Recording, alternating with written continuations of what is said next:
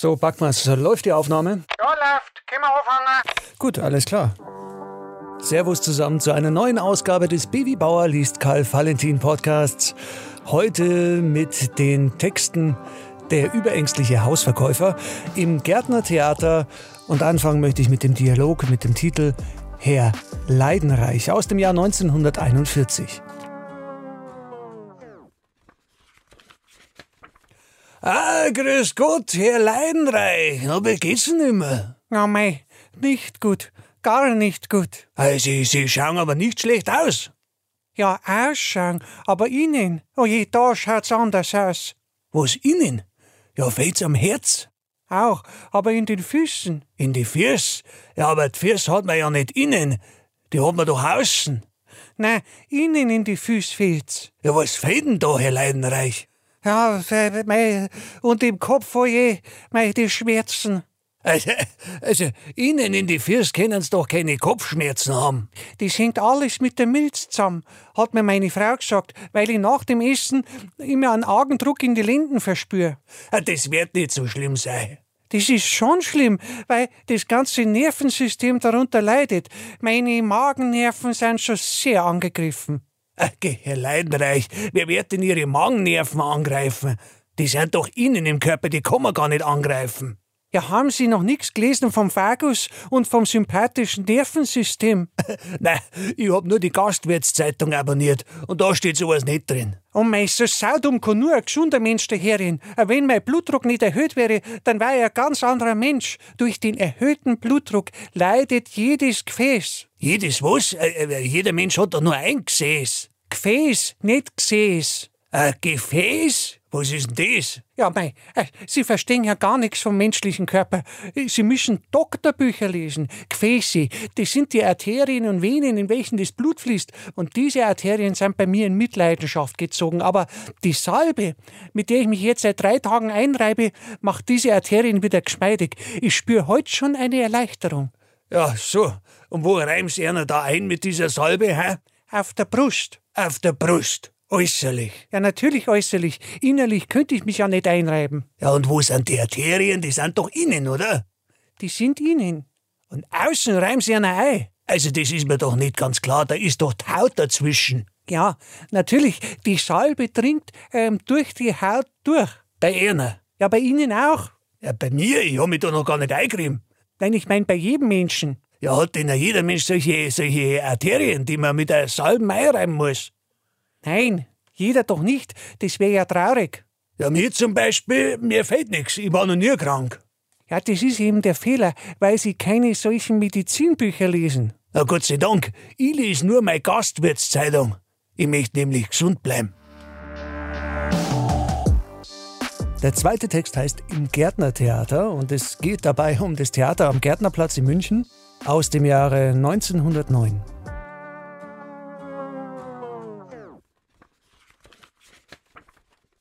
Ich weiß nicht mehr genau, war das gestern oder war es im vierten Stock oben? Da bin ich mit meiner Mutter ins Gärtnertheater gegangen.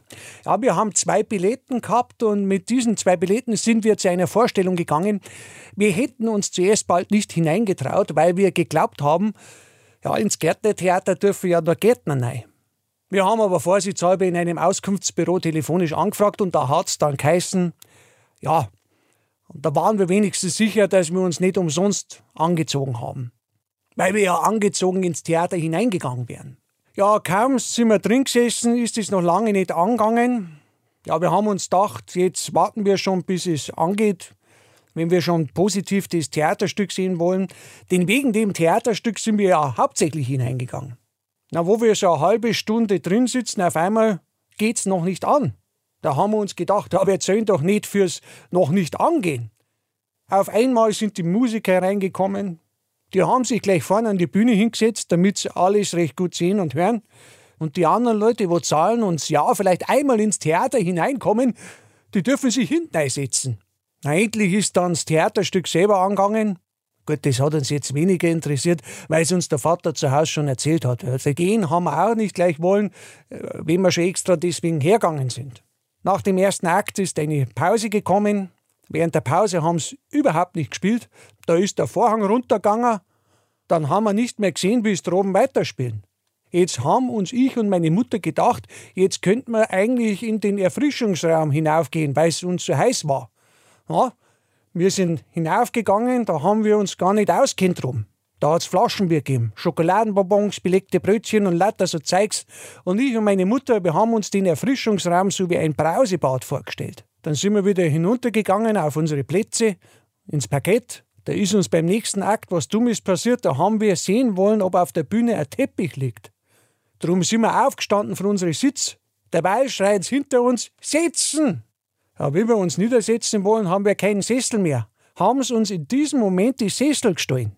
Jetzt haben uns ich und meine Mutter, bis der Akt aus war, in der Kniebeuge so hinbuckeln müssen. Wissen Sie, wie uns die Haxen wehgetan haben? Erst wie der Akt gar gewesen ist und wie das Theater heller wurde, sind wir auch heller geworden. Da sind wir draufgekommen, dass die Sitz bloß so hinaufgeschnappt sind. Ja, nach dem vierten Akt war es dann beim Schluss gar. Jetzt hat es uns erst interessiert, wie das Theaterstück heißt, wo wir gerade gesehen haben. Wir haben schon einen Theaterzettel dabei gehabt, aber einen alten, vom Hoftheater aus Lohengrin. Den haben wir uns nur mitgenommen, dass wir uns im Gärtnertheater nicht extra einen kaufen müssen. Ja, darum hat nichts gestimmt drauf, weil das Stück, wo wir gerade gesehen haben, hat der Herr neben uns gesagt, heißt Bruder Straubinger. Darum ist auch kein Schwan dahergekommen. Anstatt dem Schwan ist eben dann der Bruder gekommen, der Straubinger. Ja, wir waren dann schon noch sitzen geblieben, aber die anderen Leute sind schon alle draußen gewesen, haben wir uns gedacht, gehen wir auch. Und weil wir so müde waren, wären wir gleich gefahren, weil gerade wie wir zum Theater hinaus sind, ist ein Auto draußen gestanden. Draußen gestanden sind ja mehr. Jetzt, wir wären bloß mit einem gefahren, weil wir nicht mehr Geld dabei gehabt haben. Ja, wie wir in das Auto hinkommen, fragte der Chauffeur, wo wir hinfahren wollen.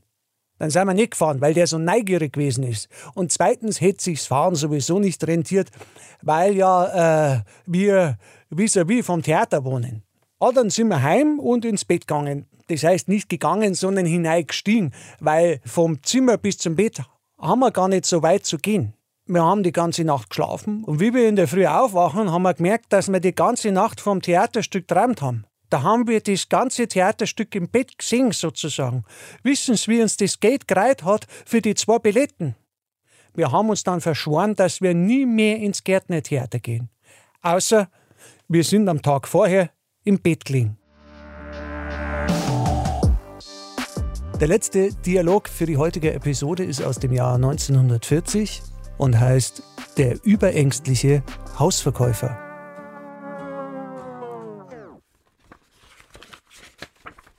Guten Tag.